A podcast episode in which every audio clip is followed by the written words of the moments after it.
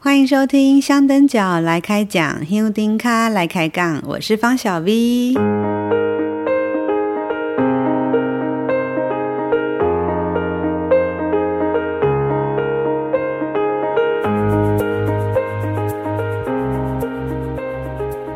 大家好，欢迎来到我们香灯脚来开讲二零二四年的第一集啊！我知道大家等这个更新节目等很久了。嗯，下礼拜四，一月二十五号，是一个对我们很多人来说很重要、很特别的一天。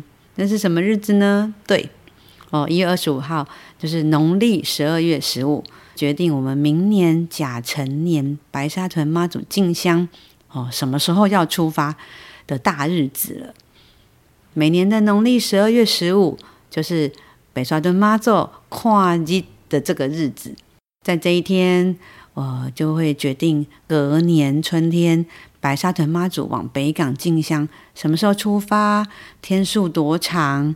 哎，你很期待吗？很兴奋吗？还是很紧张呢？今天一出来之后，很多进香前的准备工作就要赶快开始进行了。不过，其实人家很多很多人都已经开始准备了，像我就是。常常都是要等到那个 紧要关头的时候，才会开始来振作精神。大家都很想知道妈祖哪一天要出门，只要这个进香的日子确定了啊，就可以开始规划自己一整年的行程了。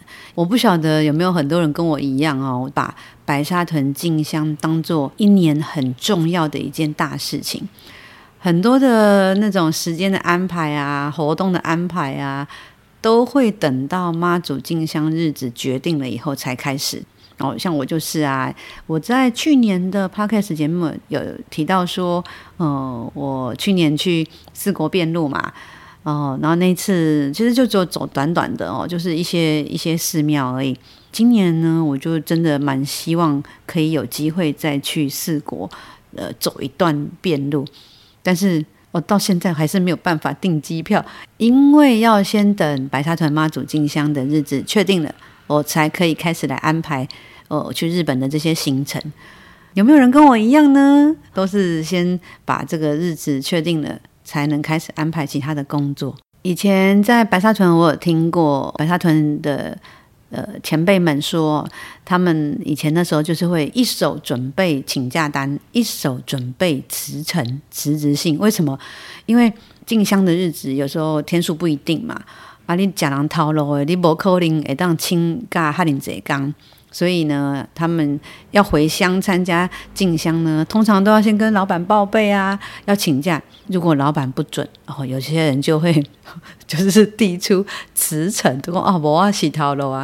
哦，这是以前我们在白沙屯听过的啊。不过我这几年的嗯，就是对白沙屯那边的一些了解，还有听到一些其他不同的说法，其实也没有那么夸张啦。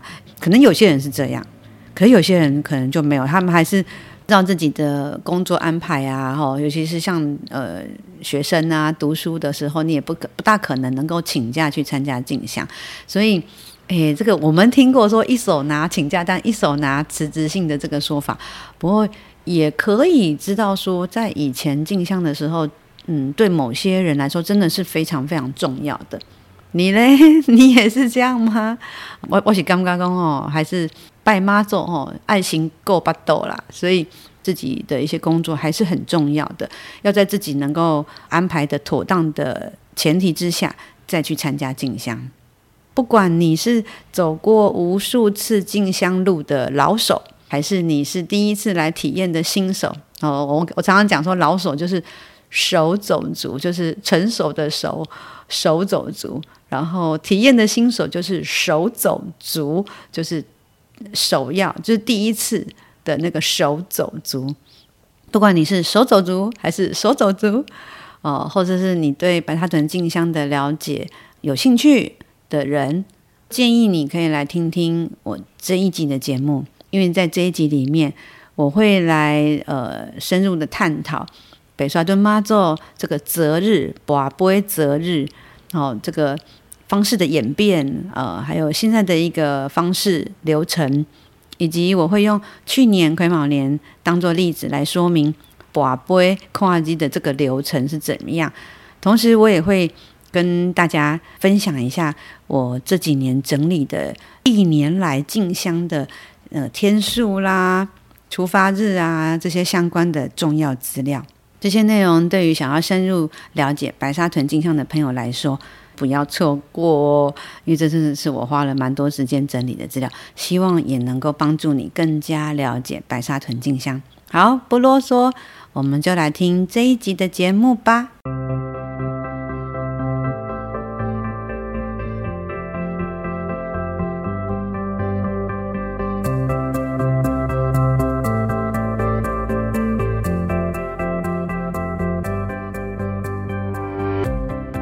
在聊呃妈祖跨机之前呢，我想先来聊一下妈祖跨机的这个方式的演变。我们现在知道说哦，每年农历十二月十五会有值年炉主来把杯，呃，像妈祖请示隔年的进香的日子。可是根据我手边收集到的资料哦，很早以前不是这样的耶。如果你对台湾的民间信仰比较了解的人，或者是说在住在可能中南部的人，你有参与比较多庙会活动的，也许你就会发现，这种呃决定重要的呃民间信仰活动，常常都会透过几个方式。一种方式可能就是就是神明降价。在吉星上面，然后吉星来告诉大家说：“哦，这个活动什么时候要办？”那还有一种方式是透过降价在灵轿上面，由灵轿这边来出字来决定的。哦，这个这两种方式是蛮常在我们台湾的民间信仰里面看到。其实早期哦，在白沙屯妈祖要去进香的这个日子的决定，不是透过跋杯，也是透过这两种方式。怎么说呢？我手边的资料是这样子：在民国六零年代，那时候是由五云宫，就是拱天宫的旁边有一个五云宫。五云宫，呃，它会有一个灵轿，呃，它是空的哦，它没有神明的，是空的灵轿。到拱天宫这边，然后由妈祖降驾在这个灵轿上，以出字出仪的方式，然后由。五云宫的这个很重要的一个头人陈海国先生来确认这个书写的内容，来决定日期。哎，他们那时候是只要这样子决定了，哦，不需要再向妈祖跋杯确认。到了民国六零年代的后期，又换了一个方式。呃，我我不晓得这个原因是不是因为可能陈海国先生那时候嗯不在了，还是什么原因？那后来在民国六零年代后期，就改由天德宫。这个天德宫苏大王降价在他们的那个吉星洪万安先生，由这个吉星洪万安先生来告告诉大家隔年妈祖进香的这个日子。好，因为那时候洪万安先生在地方上是很有公信力的，所以好这个降价之后决定的日子也又也都不用再去就是跋杯请示妈祖了。那以前的那个那个决定事情，其实是都是这样的哦。不过到了民国七十年代的初期，诶，就我所知啊，因为那时候好像是因为呃拱天宫哦有做那个那种庙宇的一个拆除改建的问题哦，所以诶就发生了一些状况哦。因为以前妈祖的很多的指示都是透过这个呃天德宫苏大王的吉星洪万安先生来决定的，但是那时候好像因为改建的问题。让洪万安先生嗯觉得那个庙方，诶好像有点不尊重神的意思，所以他就那那一年他就不愿意去帮忙看那个妈祖进香的日子。那那时候呢，以拱天宫已经有管理委员会了，嗯，你还是要决定日子啊，所以那时候管委会他就决议改由直接哦，他们就是不不会请示妈祖决定这个日子，也就是我们现在的这个形式了。嗯，当然我们不不晓得那时候到底发生什么事情，因为我们我们毕竟不在那个年代了嘛。不过这个呢是白沙屯妈祖进香在跨日的这个方式的演变。现在的那个妈祖跨祭到底是怎么来做的？哦，每年的农历十二月十五的下午一点，下晡一点，在白沙屯拱天宫会有执年炉主来负责跋杯，来决定次年的进香的日程。它有一个重点，就是它每一个跋杯的这个请示的东西呢，每一个项目都一定要连续三个圣杯。所以，哎，你就知道有时候会跋杯跋很快，有些时候可能会跋很久，因为这是白沙屯这几十年哦，就是我刚刚提到民国七十年代以后哦，这几十年。都透过这种宝贵的方式，但是因为他要很慎重，所以他们都会呃一定要连续三个行杯哦，不是说哦三个行杯就好，不是哦，是要连续三个行杯，也可以看得出来，白沙屯在请示妈祖的这个部分，会希望以。妈祖的旨意为依归，即使有一些可能有必须要有一些调整的话，也都会去跟妈祖商量，然后由妈祖宝贝来决定，大家都可以很公开的看到这个决定。这是我觉得在白沙屯进香的文化里面很特别的一个地方，而且也很重要的一个精神，就是要以妈祖神意为依归。在这个农历十二月十五前的这个三天前呢。庙方他会先哦搭那个杯啊，然后会摆香案哦，有鲜花素果，哦由主委、副主委啊，还有这些管委会的人率领这个执年炉主、副炉主一同上香，向玉皇大帝、天地诸神，还有拱天宫天上圣母，好来焚香禀告。那我们三天后，十二月十五下晡一点。就要来跋杯请示隔年的进香日程了。在三天后，就是农历十二月十五下晡一点，在拱天宫的正殿就会正式来做跋杯看日的。那由谁来跋杯呢？我、哦、刚刚提过，是由值年炉主来跋杯。主持的人哦，这几年我们看嘛，都是主委还有总干事哦，每一个项目都一定要三个圣杯，因为我们是以农历。的日子来跋杯，所以总干事他们就会背着那个农民历去翻阅，呃，去比照国历的日期。呃，每次跋杯的时候啊，跋杯看日的时候，都会发生一些很好玩的事情，就是大家常常会搞不清楚农历跟国历转换的部分。哦、呃，我们知道它那就是子丑寅卯嘛，哦，那个就是两个小时为一个时辰嘛。因为它会有那个跨那个时间十二点的那个半夜十二点的那个那个部分，所以常常大家就会搞不清楚。其实就是要先从农历的时间，然后再去推算国历。那如果你觉得很复杂，搞不清楚，呃，没关系，不管你只要照官方最后公布的日期时间就好了。好，那怎么跋杯呢？他们一开始呢，就是一定会先跟妈祖。禀告啊！我们现在要开始来请示隔年进香的日子了。好，先问看哦，是不是现在可以开始播啊？好，因为这个我我觉得跋杯的技巧，应该大家可能应该知道了哈。就是我们去庙里跋杯也是都会先问说：哎，妈妈祖啊，我现在要问什么什么问题？我现在可以开始问的吗？哦，你要先确认妈祖有。了解你的意思，他才能给你指示嘛。所以一样嘛，他们在跋杯择日的时候，也会先确认哦，现在是不是可以跋杯了？好好，有三个圣杯哦，确认可以开始宝贝了。好，他们就会做三个步骤来完成宝贝跨日。第一个步骤是先决定月份，第二个步骤再去决定出发、开会、回宫的这三个日期。由这三个日期再去推算棒桃给开炉的日期。第三个步骤是在依序请示每一个重要仪式的时辰席间。好，刚刚听到有这三个步骤，那我们就一一来说明。第一个步骤就是先决定月份。好，这时候怎么跋呢？就是从农历的二月开始跋，二月。哦，那如果有三个圣杯，那就是二月；如果没有办法三个行，不会，就继续往下一个播。二月、三月、四月，哎，跋无了怎么办呢？又会回到前面，哎，可这时候不就不是二月了？这时候就会加入正月。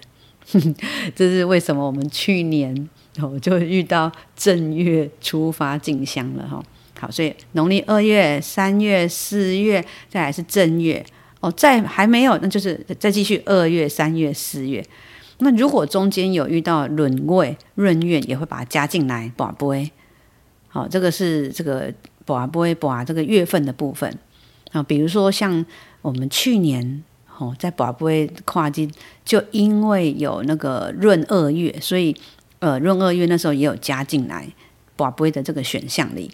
然后在呃二零二二年的时候。哦，那时候那时候因为疫情的关系，所以在拔杯拔二月、三月、四月，然后又正月，然后又回到第二轮的时候，诶，都都拔拔无嘛。那时候主委就有加了一个农历五月的选项哦，因为那时候就是因为疫情吧，想说嗯会不会因为拔不杯嘛，他们才会去想说是不是加其他的选项让妈祖来选哦，所以那个时候是有这样子的一个状况。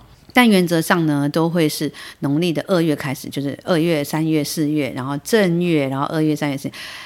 为什么我们白沙屯妈祖进香的这个日子都会从农历二月到四月之间呢？因为这个农历二月到四月就是一个呃农业社会里面农忙的一个空档，因为这个春天嘛，就是播种后，我开始就是有一些呃农忙的部分，但是。它不会像在你要收割那时候那么的忙碌，所以每年的农历二月到四月这个稍微比较有空档的这段时间，呃，也是一个一年的一个开始，所以我们的白沙屯进香都会是在这段时间。好，这是第一个步骤，就是先决定月份，月份决定了。第二个步骤就是来决定出发、开会、回宫的三个日期，由这三个日期再去推算棒头期。开炉的日期，首先呃会先决定出发的日子，从初一开始拔杯，从初一开始拔哦，就是一定要三个行杯哦，初一没有，然后就初二、初三一直连续拔下去，也有时候拔很快哦。如果是在前面初几就已经拔到三个行杯，很快就决定了这个日期了。那有时候可能要很久，因为可能要拔到二十几号都有可能。那决定了这个出发的日子以后。再来拔开会的日子，什么时候在北港朝天宫开会是哪一天？接下来再来拔回宫的日子，就是回到白沙屯拱天宫的是哪一天？这三个日子决定了以后呢，呃，有了这个出发的日子，你就可以往前推算它的三天前，就是棒桃皮的日期。那开炉呢，就是在回宫后十二天的日期。所以我们日期就是把这三个时间出发。开会回宫，我有看到有那网红 YouTube，他们就有讲错，他们就以为说是到北港的日期，不是哦，我们是把开会的日子，因为开会的日子确定了，你也可以去推算大概是什么时候到北港，那这个就是由妈祖来决定，呃，到的那个时间。接下来拔杯的第三个步骤，就是要请示呃这些重要时间、重要日期它的时辰哦。什么时候？几点几分？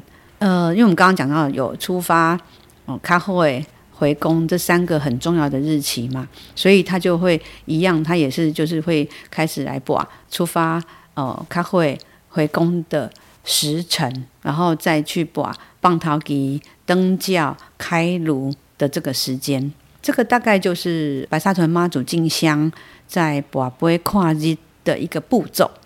刚刚大概简单的讲了，呃，白沙屯妈祖进香、拔杯跨日的一个流程，呃，不过大家可能听的也是五煞煞。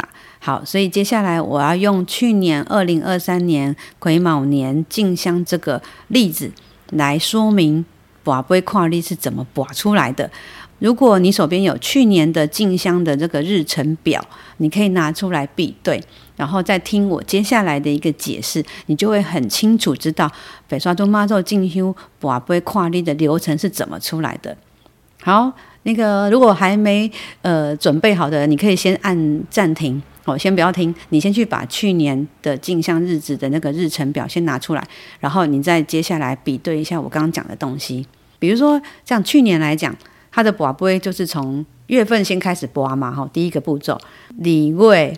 哦，然后呃，因为有闰二月嘛，去年有闰二月，所以就是二月开始拔闰二月，然后三月、四月拢无杯，所以他就回到前面的那一轮，从正月开始拔，结果在正月哦，就三个行杯了，所以我们去年是正月出发，接下来不不会跨日的第二个步骤是什么呢？就是把日期，把三个日期，把出发、开会、回宫的日期。去年呢，因为把到的月份是正月，正月那个不能从初一开始播啊，因为初一大家都在过年嘛。那所以大家有一个约定俗成，就是一定是等元宵后了，也就是从呃正月二十号。才开始播，所以去年的出发日期第一个拔杯的选项就是从呃二十号离闸，然后再来离一，然后再来离离，好，果然离离正月离离就得到三个圣杯了，出发日期就确定了，就是正月离离。那往前推算三天，就是十九，呃正月十九就是放头期的日子，这个就是出发日期，然后还要推算放头期的日期。接下来就是拔开会的日期了，因为已经先拔出出发日是正月二十二了，所以呢，开会呢，他们就大概抓一个，呃，嗯，就是可能的一个一个日期，就抓一个也是我们比较能够做得到的日期，所以他从二十六开始拔，哦，摸杯，然后再来就，哎，又往前拉了一下，二二十四、二十七、二十四。二十五、二十六、二十七、二十八到二十八，才真的有三个杯。好，那开会的日子就确定啦，就是正月礼拜正月二十八。因为这个正月二十八就是已经呃是开会的日子了，所以我们自己就会去预估你抵达北港的日期，可能就是呃正月二十七哦。这个这个是属于我们自己推算的，不会在他们官方的。公告的这个时辰里，好，第三个日期要拔的就是回宫的日期，因为开会是正月二十八，呃，那个正月是到二十九，所以呃，他们就大概会抓一下，嗯、你不能二十九马上就回来用摸扣零用杯嘛，所以呢，他就回宫的日期就从呃二月的初一开始播，初一、初二、初三、初四、初五、初六，哎。当宝宝杯，可是这样子天数真的已经蛮长了，所以呢，就又回到前面那一轮啊，大概就先抓，嗯，他们就抓了用初二来开始拔了，所以第二轮就变成从初二、初三、初四、初五、初六啊，结果还是宝宝杯。啊，怎么办呢？所以那时候呢，呃，主委啊、总干事啊，他们就决定先休息一下，哦，先口头跟妈祖禀报一下说，啊，新庙哦，咱开会的时间是正月礼拜吼，啊，今嘛咱都是爱拔回宫的日期，请妈祖再诶、考虑一下，我们要哪一天回宫，因为这决定我们回程的时间哦是几天，哦，结果后来。到了第三轮要开始拔杯了，他们就从二月初一来拔，结果中了三个新杯，所以也也就是说，哦，那个开会的时间是正月礼拜嘛，然后呃正月因为到二十九嘛，所以礼拜礼告，结果二月初一就要回宫了，啊、哦，这为什么我们去年进香回程是急行军的原因？哦，那个现场大家就。哇，欢呼声很大，那个也不知道是欢呼声，就是应该是说那种惊讶声吧。大家都觉得哇，要急行军，急行军了，而且又是正月哦，所以那个这现场的气氛蛮有趣的。好，那回到正题，刚刚讲那个回宫日子确定了哦，是二月初一，由这个日子就可以去推算十二天后，二月十二就是开炉的日子了。好，我们已经完成了第一个步骤，决定月份；第二个步骤决定出发、开会跟回宫的日期了。第三个步骤就是开始要来拔杯决定时辰。那这个时辰呢，他就会先从出发的时辰来开始拔。拔时辰呢，都是从子时开始拔杯。从子时开始拔的意思，就是从晚上十一点开始拔。拔杯的方式会以十五分钟为一个区段，就会先从十一点，哦，十一点十五分，十一点三十分，然后以此类推。像去年呢，就是从晚上十一点开始拔，拔到什么时候？拔到十二点一点，然后真的不夸张哦，我我我真的我又重新看了直播，一直拔到早上的六点半。啊，都是拔毛杯，就是拔毛 杯，因为现在其实嗯，进香的人越来越多了。我们白天出发的话，车潮人潮真的会蛮可怕的，会影响蛮多交通的问题。早期以前白沙屯进香的这个记录来讲，很常出现天亮以后才开始出发哦，很长都是那种早上可能六七点、七八点都有可能的。但是这几年几乎是已经嗯没有遇到了哈。那所以呃这个。去年呢，在拔出发的时间呢，从晚上十一点拔到隔天早上六点半都拔不会了，他们就没有再继续问了，因为他们呃管委会这边认为天亮了，白天就会有比较多交通问题，所以他们就没有再继续问，然后就重新从子时十一点开始拔，然后这时候第二轮拔到十二点四十五分，就是半夜的十二点四十五分，好，就有三个醒杯了。出发时间就这样决定了。再来，他们就拔了回宫的时间，回宫的时间就从两点两点十五分，然后一直播播播，播到了下午四点，就呃有那个三个醒杯了。所以去年的回宫的时间是下晡四点，出发的时间有了，回宫时间有了，然后还有开会的时间也很重要，所以就开始播开会的时间。刚刚提到说，他们在播时间通常会以十五分钟为区段，不过也不会那么的呃僵固，这么的这么的死哦。他们有时候也会稍微微调，有时候可能会调个十分钟的方式，不一定一定是照十五分钟。我、这个就是看那个主委啊、总干事他们把杯的过程了。那刚刚已经拔拔了出发、回宫、开会，然后就要把棒头旗。拔灯轿，还有把开炉的时间，哦，所以第三个步骤在把时间上就会把，就是这几个重要日子、重要仪式的确切时间。这大概就是每年农历十二月十五北沙屯妈祖进香，呃，拔杯跨日的一个流程。刚刚的这个根据去年癸卯年进香日子的这个呃比对和说明。不晓得大家听的是还是很很不飒飒呢，还是有比较清楚了一点呢？嗯，不管怎么样，这就是想说跟大家分享一下，因为有很多人哦，就是跟着去进香嘛，可是其实不晓得这个镜像日子到底是怎么决定的。有些人也会很好奇，所以我今天才做了这一集节目，希望这样的说明，哦，就是让你有一个初步的了解。也许在呃一月二十五号宝贝跨立的那一天，你在看直播的时候，你就会更清楚知道他们在做什么了。现在我们知道宝贝跨立的流程了，哎，你会不会也开始有时候还是会想一想，明年到底什么时候会去进香呢？到底几天呢？然后大家可以来猜一猜，可以来赌一下啊！我不是说真的赌哦，我的意思是说，我们可以来来猜猜看，明年到底什么时候进香。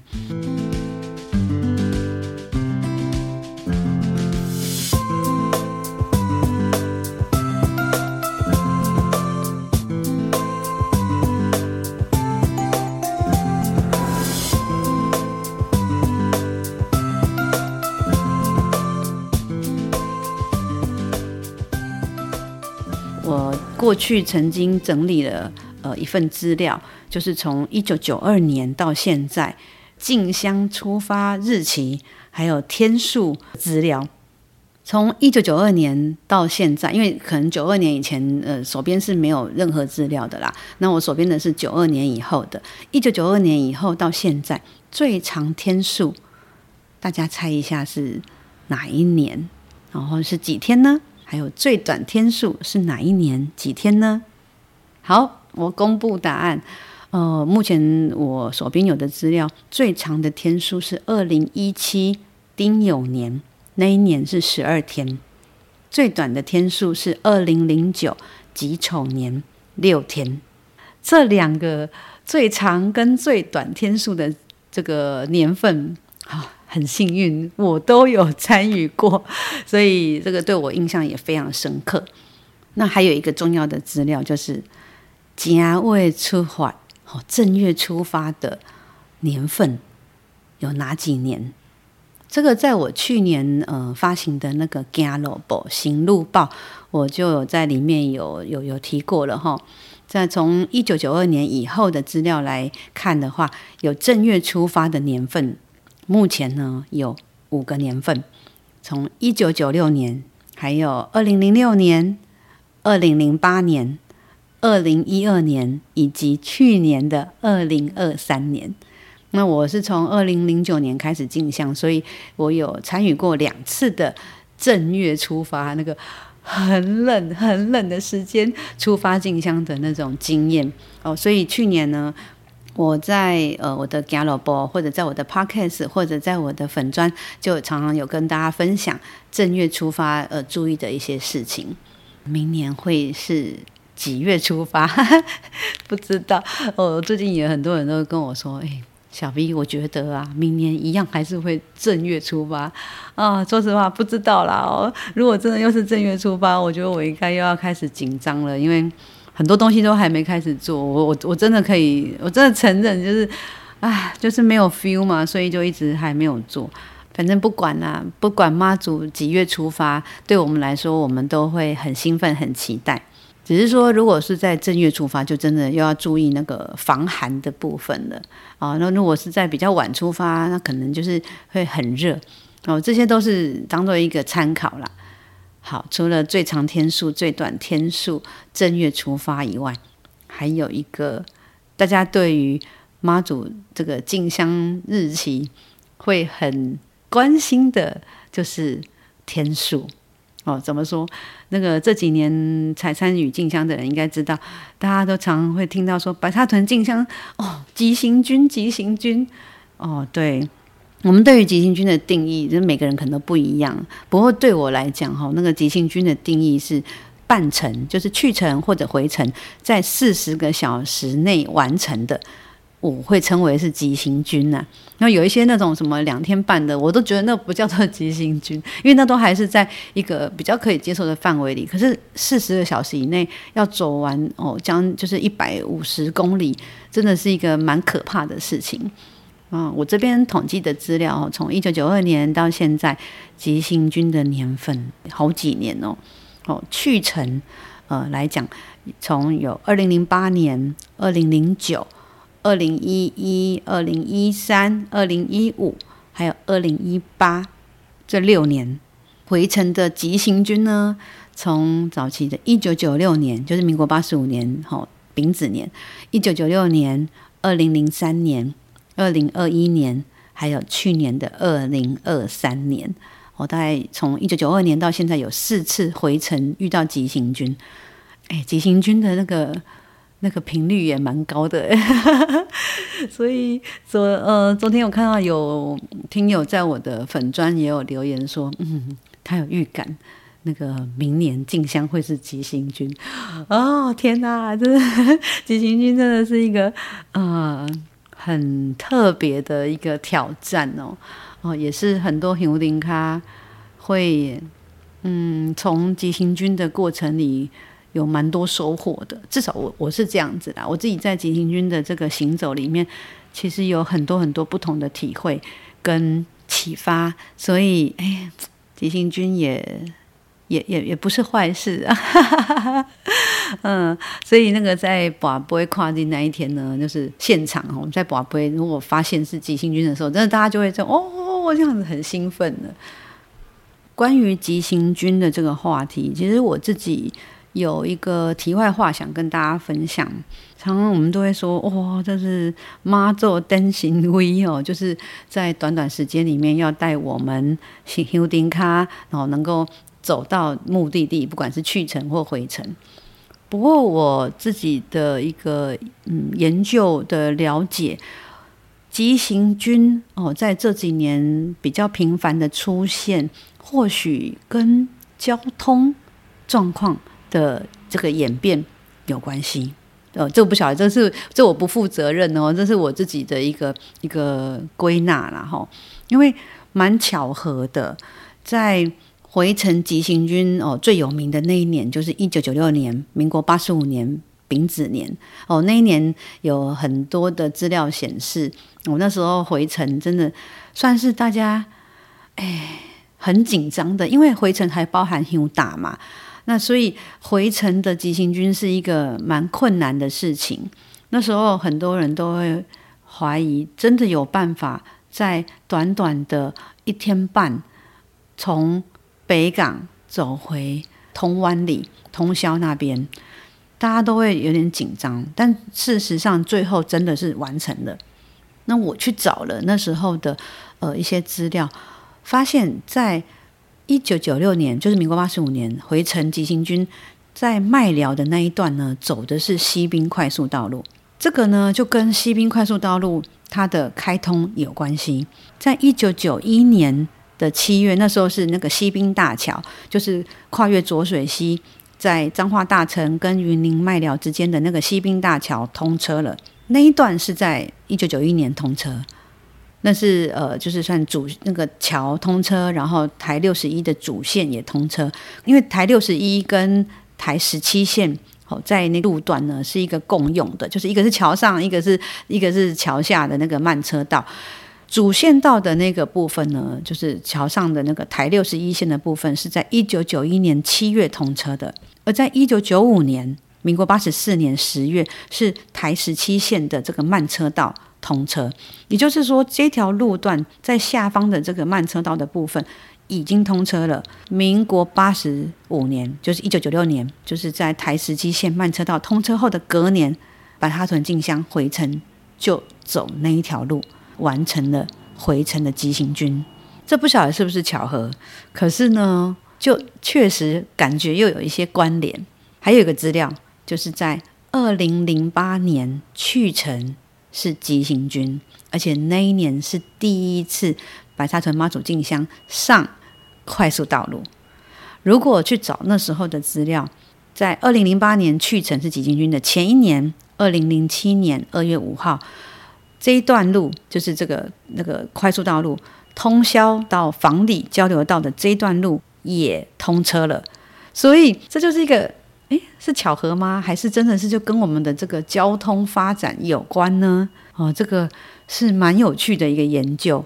我自己归纳了这个资料的收集之后，然后再去想哦，以前交通不是那么方便，所以白沙屯进香的路线其实是算蛮简单的，没有很多的快速道路或者很没有很多的选择。可是因为现在交通不断的改进，更便利了，有更多的路线了，所以妈祖择路的选择多了，因为有快速道路了，时间也真的是缩短了。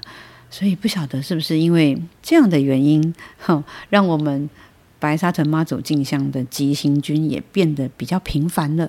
嗯，这个是一个有趣的，呃，也也许不是发现呐，因为也许别人也有发现，不过这是想要提出来跟大家分享的。假设如果真的我们白哈屯妈祖进香跟交通的演变有关的话，嗯，接下来后面几年的路线的变化。可能也很值得观察喽。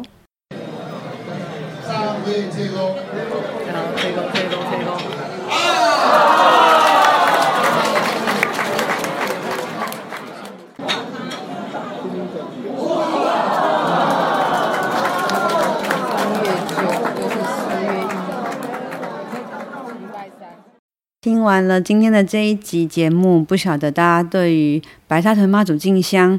决定进香日期的这个过程流程、过去的历史以及一些重要的呃天数相关资料，有没有一些初步的了解呢？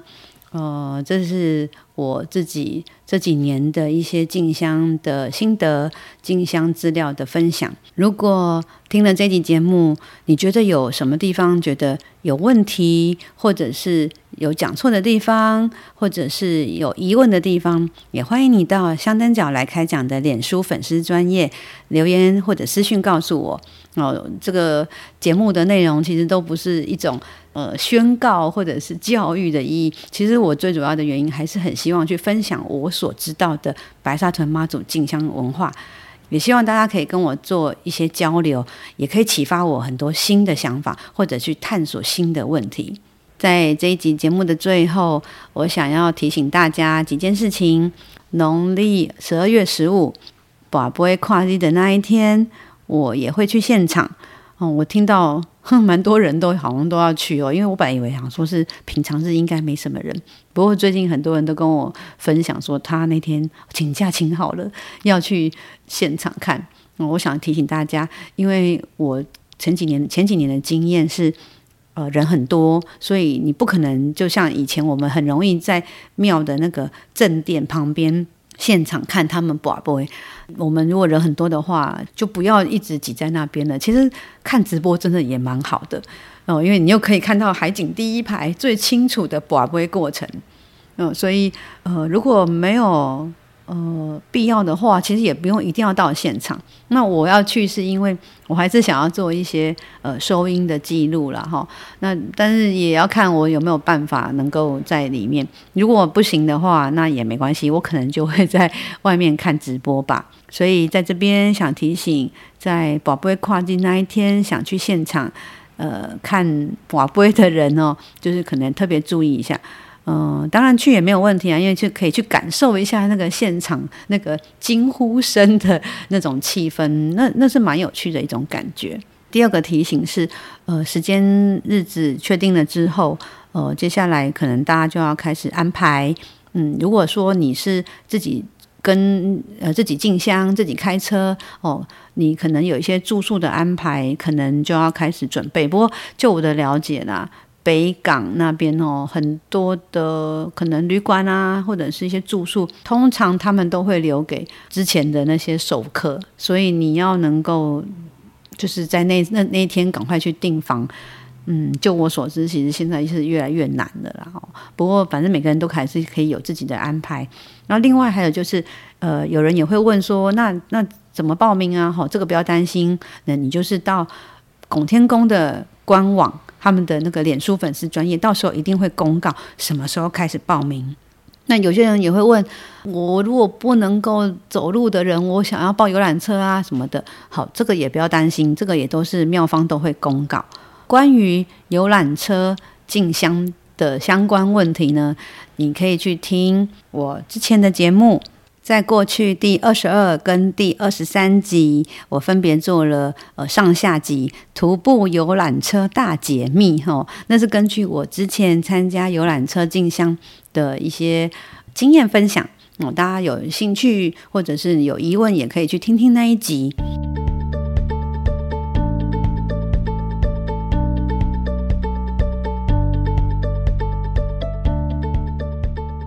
好，这一集我们大概就是了解一下北沙屯妈祖进香的这个博杯跨日相关的一些资讯。嗯，我想跟大家再分享最后的一些心得哦。参与白沙屯进香的人真的越来越多了，每个人都用不同的方式去参与进香，每个人也都有自己不同的目的。有的人可能是参加全程。哦，就是很长时间的这样子来参加进香，有的人可能是一天、两天，甚至可能只有半天的短暂的参与；有的人也许是为了要祈求家人平安，所以来进香；有的人可能是为了表达对神明的感激，要还愿；也有人可能只是单纯好奇，哦，可能真的只是想要去到老嘞看热闹而已。哦，这些多元丰富的参与方式，也是形成了白沙屯进香这几年来哦很不一样的一个面貌。那因为进香规模的这个扩大，进香文化的面貌或许已经在开始改变了。你对有一些进香的人事物，可能开始出现一些质疑，但是我的立场，我的想法，我会一直提醒自己。我要一直去问自己：只要徒步进香的精神还在，只要参与进香的初衷还在，那就是没有变的那个部分。那怎么样在变与不变之间从容自在的切换？哎，这其实真的就是考验香灯脚香灯脚的心智了吧？这是我的个人心得分享嘛，也希望分享给大家。好，这一集我们就到这边喽。香灯脚来开讲，香灯脚来开杠。我是方小 V 啊、哦，甲辰年进香到底什么时候出发呢？让我们拭目以待。很快就会知道答案了。拜拜。